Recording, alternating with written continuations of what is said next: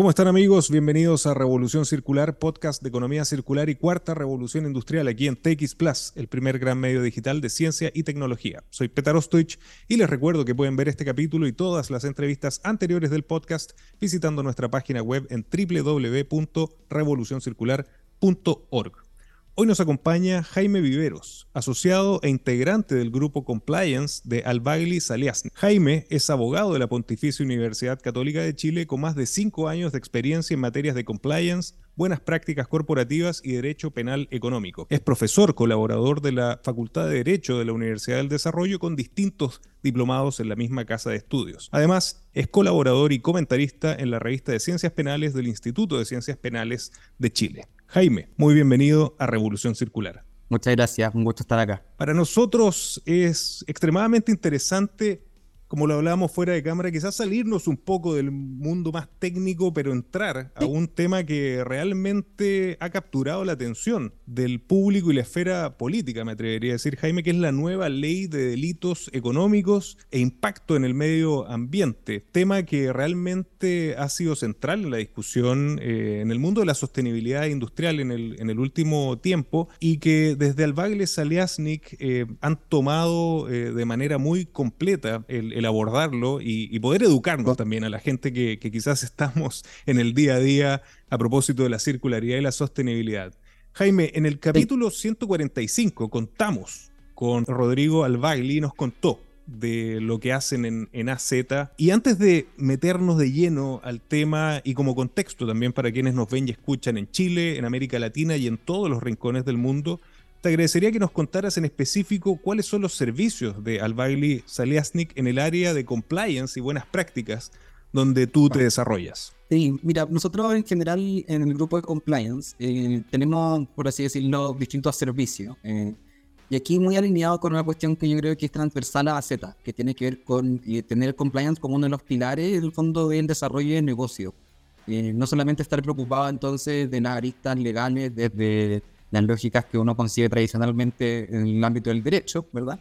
Sino también poniendo el compliance en el centro porque el compliance al final termina siendo una disciplina bastante transversal a las distintas áreas del derecho y por ahí entonces nosotros tenemos una visión bien particular y los servicios que ofrecemos entonces tienen que ver por una parte con eh, el establecimiento de sistemas de prevención de delitos al interior de las organizaciones, porque es lo que ha agarrado más foco, sobre todo este último tiempo con la nueva ley de delitos económicos, pero también otros sistemas de cumplimiento que a veces las empresas necesitan en el fondo para, por una parte, hacer más eficientes sus procesos pero también para ordenarse internamente y darse cuenta de que hay cosas que quizá podrían hacer bien en el fondo por defecto, ¿verdad? Y así evitarse problemas posteriores. En el fondo, una lógica preventiva respecto de ciertas infracciones. Y allí, por ejemplo, nosotros hemos colaborado con algunos clientes en el desarrollo de sus sistemas de cumplimiento en materia de los derechos de los consumidores, en materia ambiental, en materia de lavado de activos, ¿verdad? Eh, y ahí depende mucho de también qué tipo de empresa, el sector en el que se inserta, qué tan regulado, qué, qué tan no regulado puede estar. ¿Verdad? Eh, y también en los nuevos desarrollos. El tema fintech, por ejemplo, son cosas más o menos nuevas, entonces ahí también cómo convive, ¿verdad?, el cumplimiento normativo con la nueva forma de hacer negocios que muchas veces nace al margen de la regulación.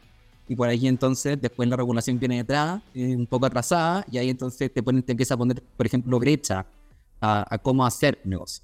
Yo creo que una de las cuestiones principales que nosotros tenemos, que hacemos como oficina tiene que ver con, con, los, con diseñar sistemas efectivos y eficientes de prevención de infracciones, de delitos, etc. Eso yo creo que es una cuestión, un pilar fundamental, sin prejuicio además de todas las otras cosas que tienen que ver, por ejemplo, con el acompañamiento a los clientes en el día a día de qué hacer para tener un buen sistema, ¿verdad? Como el, sistema no solamente se diseña, se tiene que ejecutar y se tiene que cumplir.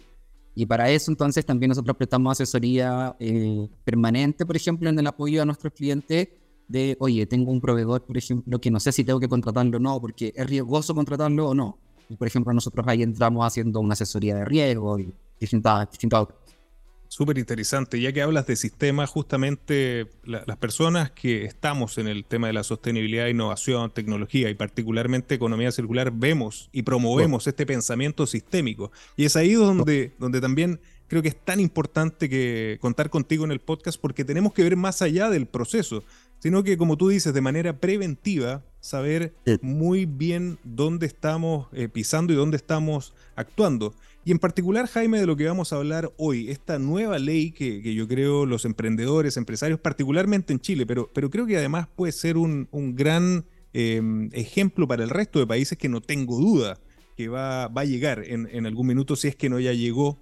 ¿Cuál es la principal motivación detrás de la introducción de esta nueva ley de delitos económicos que tiene este, este también foco medioambiental, especialmente en, en relación con estos delitos ambientales? Mira, en términos generales yo creo que, eh, bueno, la ley tiene su origen por allá por eh, eh, el estallido social también, mucho de hacerse cargo de ciertas demandas ciudadanas. Octubre de 2019, para ponerlo en contexto. Sí, octubre del 2019, quizá un poco antes también, respecto de que la delincuencia de cuello y corbata, por decirlo así, en Chile no tenía una real sanción, o, o las personas que en el fondo se veían involucradas en este tipo de situaciones terminaban, y esto es un coloquialismo que en el fondo ha trascendido desde que ocurrió en Chile, con, siendo sancionados, por ejemplo, con clases de ética. Entonces uno decía, bueno, realmente no hay sentencias ejemplificadoras de qué conductas son indeseables, ¿verdad? Eh, no solamente en el contexto empresarial, sino también que afectan a la ciudadanía completa, como por ejemplo ocurrió con algunos casos de corrupción, ¿verdad? desde la perspectiva de esta nueva ley, entonces había un interés importante sobre eh, hacer en el fondo un sistema un poco más estricto que permitiera que efectivamente las personas que serían expuestas a la comisión de estos delitos tuvieran una sanción real, ¿ya? Entonces por ahí, eh, esto, y esto también se inserta en la publicación de esta ley, se inserta en el contexto de la publicación de otras leyes que en el fondo eh, se aprovecharon quizás mediáticamente como un paquete de medidas en contra de la corrupción. Entonces, por ejemplo, cercano a la fecha de la publicación de la ley de delitos económicos también salió la ley antinarcos y también salió, por ejemplo, el estatuto del denunciante anónimo, ¿verdad? Eh, que en el fondo vienen también a reforzar los sistemas de cumplimiento interno. La novedad de la ley de delitos económicos es que también incorpora por primera vez en Chile delitos ambientales.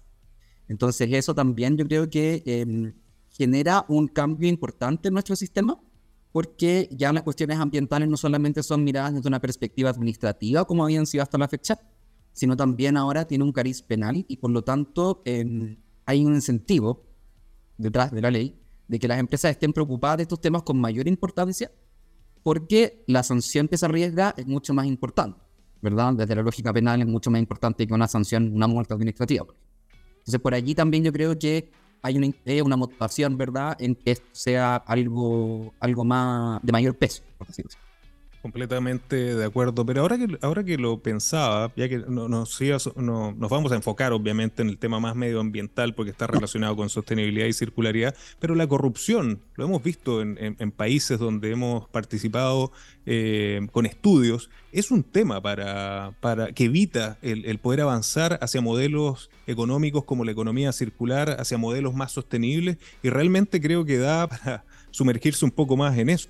Exactamente, de hecho, bueno, se ha comprobado a través de estudios que se han hecho a nivel internacional, por ejemplo, que casos de corrupción impiden el desarrollo correcto de democracias. Y eso también no solamente desestabiliza un país políticamente, sino también económicamente, porque impide, por ejemplo, inversión, sea local o extranjera, ¿verdad? Y así entonces se ven afectadas muchas otras aristas que quizá en principio uno no ve, pero que luego cuando en el fondo ocurren y ocurren sostenidamente en el tiempo, te dan cuenta de que en realidad esto, la corrupción genera un daño mucho más profundo de que solamente, por ejemplo, afectar a cierto grupo de consumidores o que cierto grupo, de, eh, cierta industria o cierto rubro, ¿verdad?, se vea afectada por la corrupción. En realidad esto es mucho más profundo. Te destruye el tejido y, y evita que se generen estas relaciones y este propósito, particularmente hablando desde la perspectiva de sostenibilidad y economía circular. Jaime, volviendo al, tema de medio ambiente, eh, llama la atención que se incorpora un concepto que, realmente es, fuerte, la, idea de ecocidio como un delito. ¿Cómo se define exactamente y qué implicaciones podría tener para empresas y personas esta nueva definición? Allí, bueno, como estos delitos son nuevos, eh, los atentados contra el medio ambiente han estado contemplados como sanciones administrativas, eh, no existe el bien jurídico protegido, en derecho penal se conoce como bien jurídico protegido, que es como este interés que hay detrás de la norma, de, con lo cual entonces vale la pena eh, tipificar ciertos delitos. El medio ambiente no era un bien jurídico protegido propiamente tal. Habían algunas sanciones, por ejemplo, en la ley de pez, pero que en realidad eso no tenía que con la protección del medio ambiente, en realidad tiene que ver, por ejemplo, proteger los recursos hidrobiológicos en tanto eh, bien monetizables, así, como una cuestión de propiedad. Em, entonces, no, hay, no el medio ambiente en sí mismo. Con la nueva ley del delito económico eso cambia radical. Y allí ahora entonces el Código Penal establece propiamente tal un título donde establece distintos delitos que afectan directamente al medio ambiente, sea porque eh, se incumplen las normas que se establecen administrativamente para no afectarlo, o sea porque derechamente se afecta, se le genera un daño, ¿ya? Y a propósito de eso, entonces, uno puede decir, ya por de esta nueva ley se, se tipifica el delito de ecocidio. Prácticamente se puede definir como la destrucción total o parcial de un ecosistema o una condición del ecosistema, ¿verdad? Por ejemplo, pasa con los humedales que tienen ciertas condiciones que permiten la, em, que, por ejemplo, cierto tipo de especies lo habiten, ¿verdad? Eh, puede ser una parte del ecosistema, no, no, completo. Em, o también puede entenderse como la amenaza de la extinción de una especie al interior de ese, de ese sistema. Entonces, en ese sentido, eh, la tipificación de este delito, que uno de los que tiene la penalidad más grave como delito nuevo, en el, en el código de nuestra legislación, tiene implicancia bastante relevante no solamente para las personas que cometen el delito, porque las sanciones son bastante graves, sino también para las empresas, que probablemente en el ejercicio de sus actividades pueden generar riesgo de afectar estos ecosistemas. Y entonces allí vale la pena hacerle el doble clic, ¿verdad? Sobre eh, mi empresa, ¿existe la posibilidad de que afecte gravemente el medio ambiente? ¿O estado, por ejemplo, cerca de una zona que amerita protección, entonces no puedo actuar así nomás? No que tengo que cómo tengo que actuar para, para no dañar el medio ambiente. se abren nuevas preguntas, en el fondo, con, con la tipificación de estos delitos. Sí. Mira, qué, qué, qué interesante. Jaime, ¿cómo se compara estas nuevas regulaciones con las leyes y regulaciones ambientales de otros países, ya que nos ven y escuchan de distintos rincones del planeta? ¿Está Chile liderando o siguiendo tendencias internacionales en este aspecto? Yo creo que depende de dónde nos coloquemos como contexto. Eh, yo creo que en América Latina, en general, en los delitos ambientales se centran su estructura en, en tres instituciones, por decirlo así. Por una parte, la policía, que son encargadas en el fondo de hacer las diligencias de investigación, por ejemplo, cuando se conoce un delito. Los fiscales, por supuesto, a cargo de liderar las investigaciones y acusar en general en los sistemas, y los tribunales, por otra parte, que en, definitiva imponen sanción. Eh, en Chile eso existía desde una lista más bien administrativa.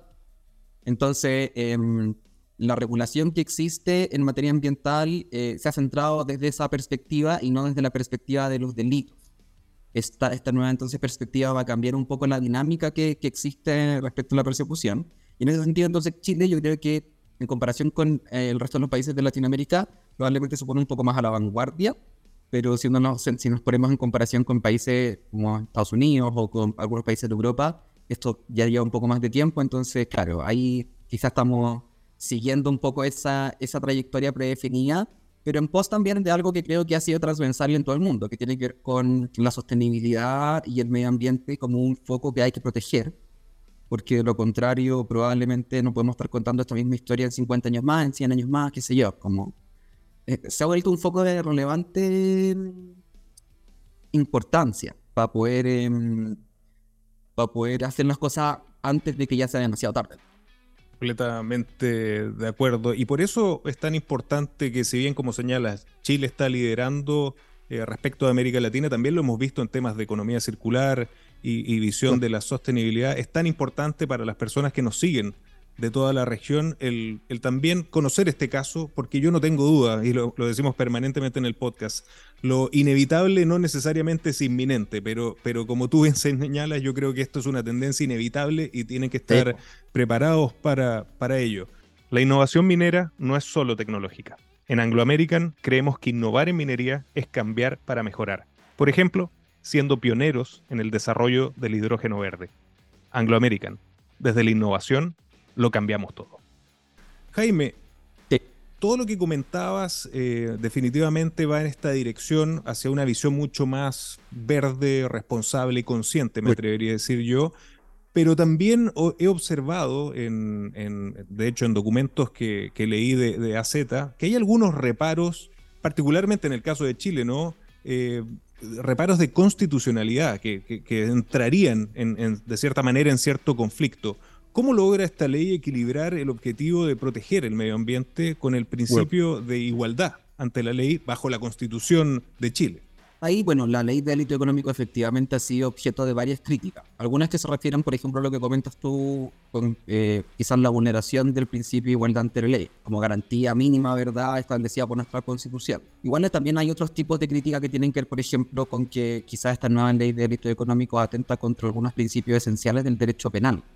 Que, por ejemplo, uno de ellos es el principio de legalidad, que es que, en el fondo, la, la configuración del delito, es decir, la redacción del delito, debe tener todos los elementos necesarios para que uno pueda entenderlo y, y, en el fondo una persona sepa de mano, ok, si cometo esta conducta, sé que voy a cometer un delito. Si hay algo que queda duda o que lo remite a otra norma o qué sé yo, en el fondo estaría infringiendo ese principio. Y eso ocurre mucho con los delitos ambientales. Porque con los delitos económicos en general, esto se ha estudiado ya hace bastante tiempo, a principios de los 80 ya el estudio sobre la delincuencia de cuello y corbata, dentro de lo cual se enmarcan también los delitos ambientales, eh, en el contexto empresarial, se ha discutido que en el fondo adolece alguna, eh, algunos elementos mínimos, porque requiere mucho del apoyo de una norma más técnica. Muchas cosas ambientales no se, no se pueden satisfacer en, la mismo, en el mismo artículo del código, por decirlo así, sino que se remiten, por ejemplo, a, una, a un oficio, a un reglamento que es dictado por otra persona, por otra autoridad. Entonces, ¿para qué? Para dotarlo de contenido, porque es muy complejo. En general, las cosas eh, ambientales tienen esto, este cariz técnico, administrativo, medio, dependiendo también del tipo de industria, del rubro y así. Entonces, la complejidad exige que se tenga que complementar la norma. Pero en el derecho penal uno dice, bueno, la complementación de la norma no sé si está apegada a la constitución. Por ahí entonces pueden haber algunos, algunos como resquemores, ¿verdad? De que eh, eventualmente la aplicación de estos delitos podría ser incluso atentatoria contra garantías fundamentales establecidas en la Constitución, como por ejemplo la igualdad ante la ley ahora, vamos a tener que ver cómo estos delitos son nuevos, vamos a tener que ver cómo se comporta también después la persecución criminal por parte de la Fiscalía, por ejemplo, el Ministerio Público, cómo en el fondo los tribunales van a recoger, ¿verdad?, las interpretaciones que existan sobre algunos conceptos, por ejemplo. Hay cuestiones que no se definen en la, en la norma, entonces vamos a tener que darles una definición en razón de lo que diga la autoridad administrativa, de lo que opinan ciertos autores, y a partir de eso entonces configurar un sistema que hasta el día de hoy no existe, en materia penal, porque estos delitos no existían hasta antes de ahora, ¿verdad? Hasta antes de la publicación de esta ley. Harto, por suerte, nos puede ayudar toda la institucionalidad ambiental que ya existe en materia administrativa.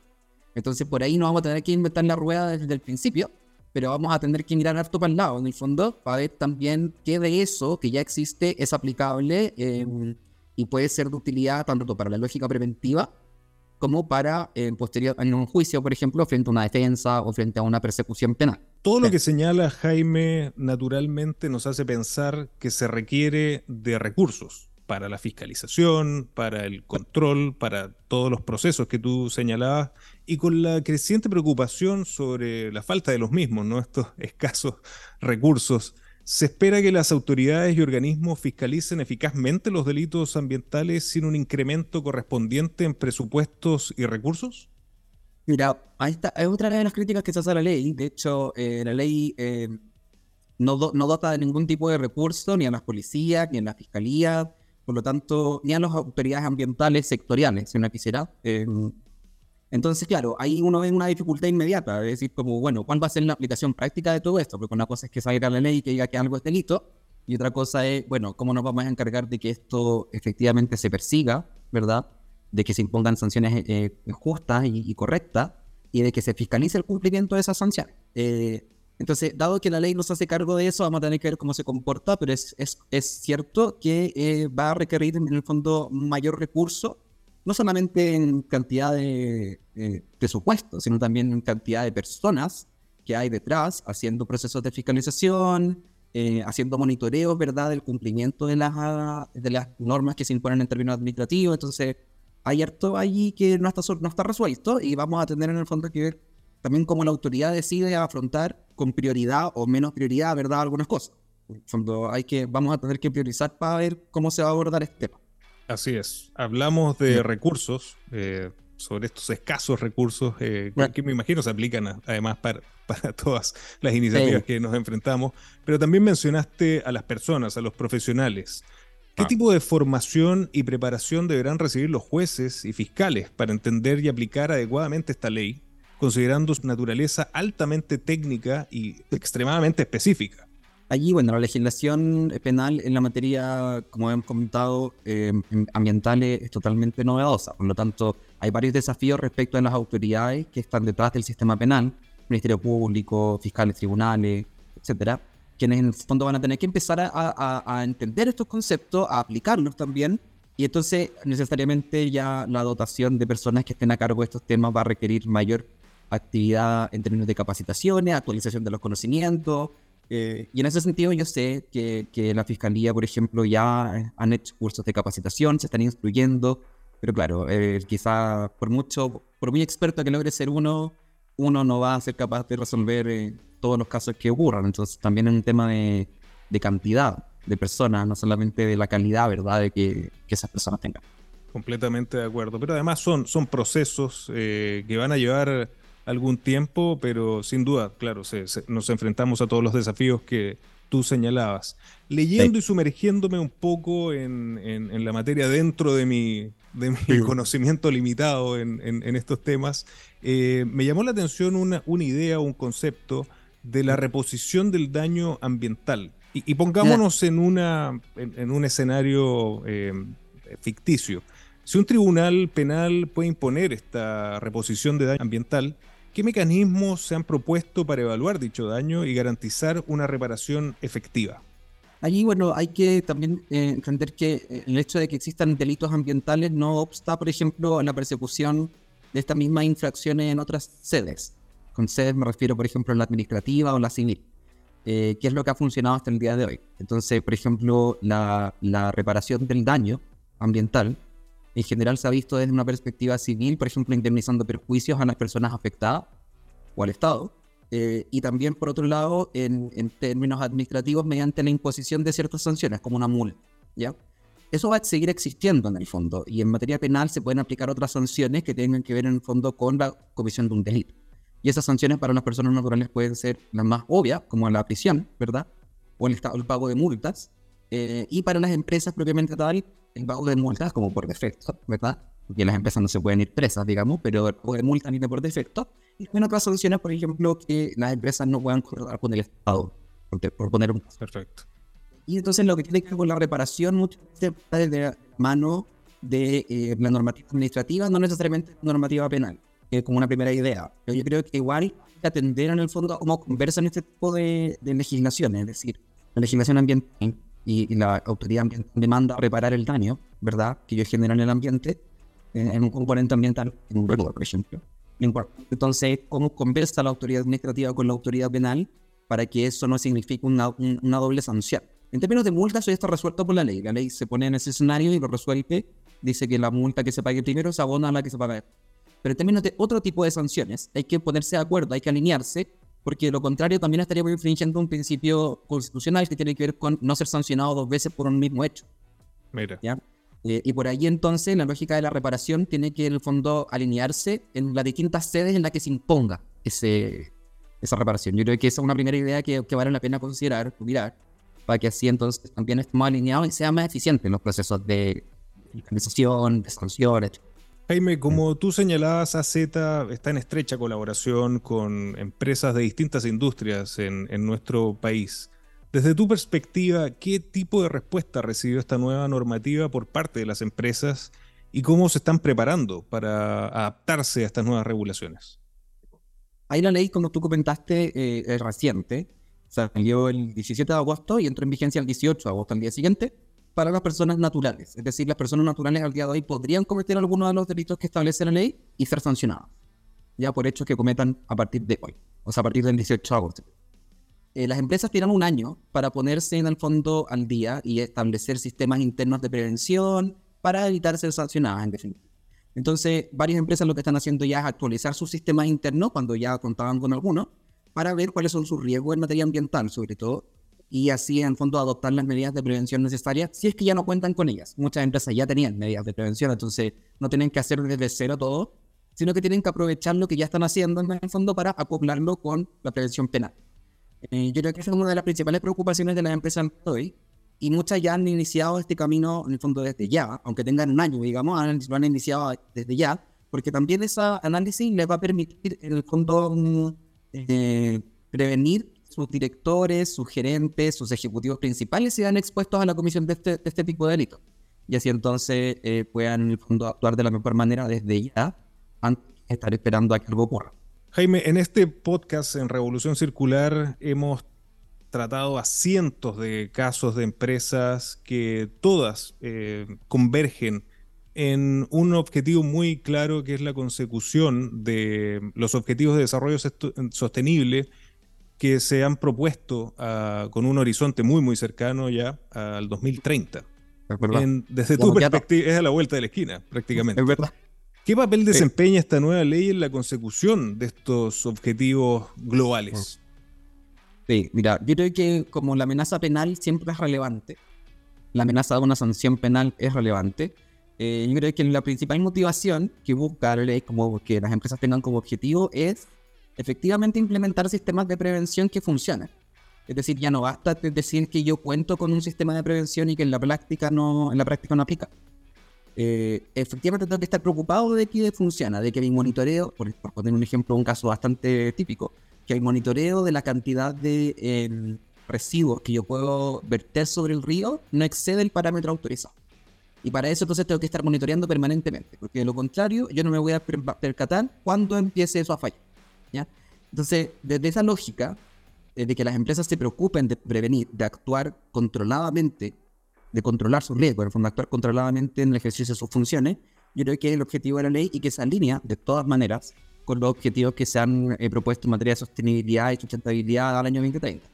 Así muchas empresas, por ejemplo, ya están haciendo actividades o poniéndose metas internas, ¿verdad? Para, por ejemplo, reducir su huella de carbono o para cambiar, eh, ¿verdad?, la utilización de energías no renovables por energías limpias. Lo que implica, por ejemplo, cuestiones tan simples como cambiar las ampolletas de mi oficina por, pues, por, algunas que sean de menor consumo. Entonces, hay empresas que ya se están tomando esto en serio. Hay empresas que igual en cierta medida están no obligadas todavía, pero sí a ir reportando esto, a dar cuenta de qué están haciendo, cuando públicamente. Y por ejemplo, ahí existe eh, la obligación de que se reporte a través de las memorias anuales a la Comisión para el Mercado Financiero, por ejemplo, de cómo van con su, con su estrategia de sostenibilidad. Para que así entonces eh, las personas, por ejemplo, los accionistas que deciden invertir en una u otra empresa, sepan, ¿verdad? O tengan suficientes antecedentes para decir, mira, yo quiero, es que yo quiero poner mis lucas en una empresa, en verdad, eh, que está preocupada por estos temas. Y así entonces se vaya generando una especie de eh, conciencia respecto de lo que, se, eh, lo que es deseable aquí al futuro, pensando siempre y teniendo siempre en mira su objetivo. Completamente de acuerdo. Jaime, lamentablemente se nos va el tiempo, pero te tengo que hacer una oh. pregunta que se ha transformado en, un must en, en, nuestro podcast. ¿Qué mensaje le puedes dar a los emprendedores, innovadores, empresarios que nos están escuchando, viendo en Revolución Circular, no solo en Chile, sino que en el resto de América Latina y el mundo? Mira, bueno, esta ley es algo novedoso en Chile, así que en cierta medida estamos aprendiendo al mismo tiempo. Hay más experiencia, también eh, un grupo bastante consolidado y áreas transversales a todo el derecho, entonces, eh, como decía al principio, la lógica del compliance se mira desde muy Creo que algo importante ha surgido con esta ley es que muchas veces se han empezado a preocupar. Nosotros creemos que más de preocuparse hay que ocuparse. Lo que significa también entonces empezar a ver los riesgos que cada uno, en el contexto de su ejercicio de sus labores y en la empresa en la que está, eh, puede ser en el fondo útil hacerle el doble clic para mirar y decir, que aquí hay un riesgo que vale la pena prevenir.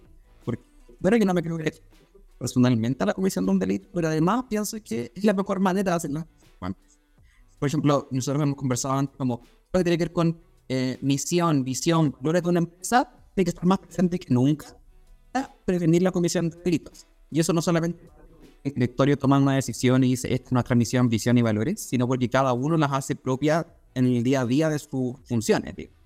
Y eso entonces yo creo que es un, un, mensaje que, creo que me gustaría que, que hablar, eh, porque ha, ha, surgido bastante pánico con la nueva ley, pero creo que eh, hay cosas que sí uno puede tenerle todo las cosas que uno puede aprovechar en el fondo para hacer las cosas mejor, pensando también en esta idea de, que en 2030 estamos a la vuelta en la esquina, así que hay que ponerse las pilas, digamos. Así es, Jaime, y creo que es el espíritu que nos motiva a todos y te puedo decir que en los más de 150 capítulos que hemos tenido es justamente la nueva conciencia que se está viendo en distintas empresas a través de distintas industrias de manera transversal. Jaime, ¿dónde podemos invitar a quienes nos siguen a conocer más y quizás acceder a los servicios de AZ y sus iniciativas en este tema tan importante y desafiante como es esta nueva ley y quizás también otros servicios? Sí, claro. Bueno, nosotros en Comaceta siempre estamos muy presentes en todas nuestras redes sociales, así que nos pueden encontrar ahí en LinkedIn, en Instagram, eh, AZ, ah, no, en Z, eh, muy simple. Así que ahí nos pueden encontrar. También en nuestro sitio web, az.cl, eh, estamos publicando constantemente información relativa a, bueno, a la ley de delito económico y todas las novedades legales que van saliendo, eh, para que ahí puedan entrar, informarse y actualizarse y cualquier cosa que necesiten siempre. Excelente, Jaime. Muchísimas gracias por acompañarnos en Revolución Circular. Muchas gracias a ti, Petra, y a todos los que estén escuchando. Y a ustedes, amigos, muchísimas gracias por acompañarnos y recuerden que los espero la próxima semana con otro gran caso de economía circular y cuarta revolución industrial. Nos vemos.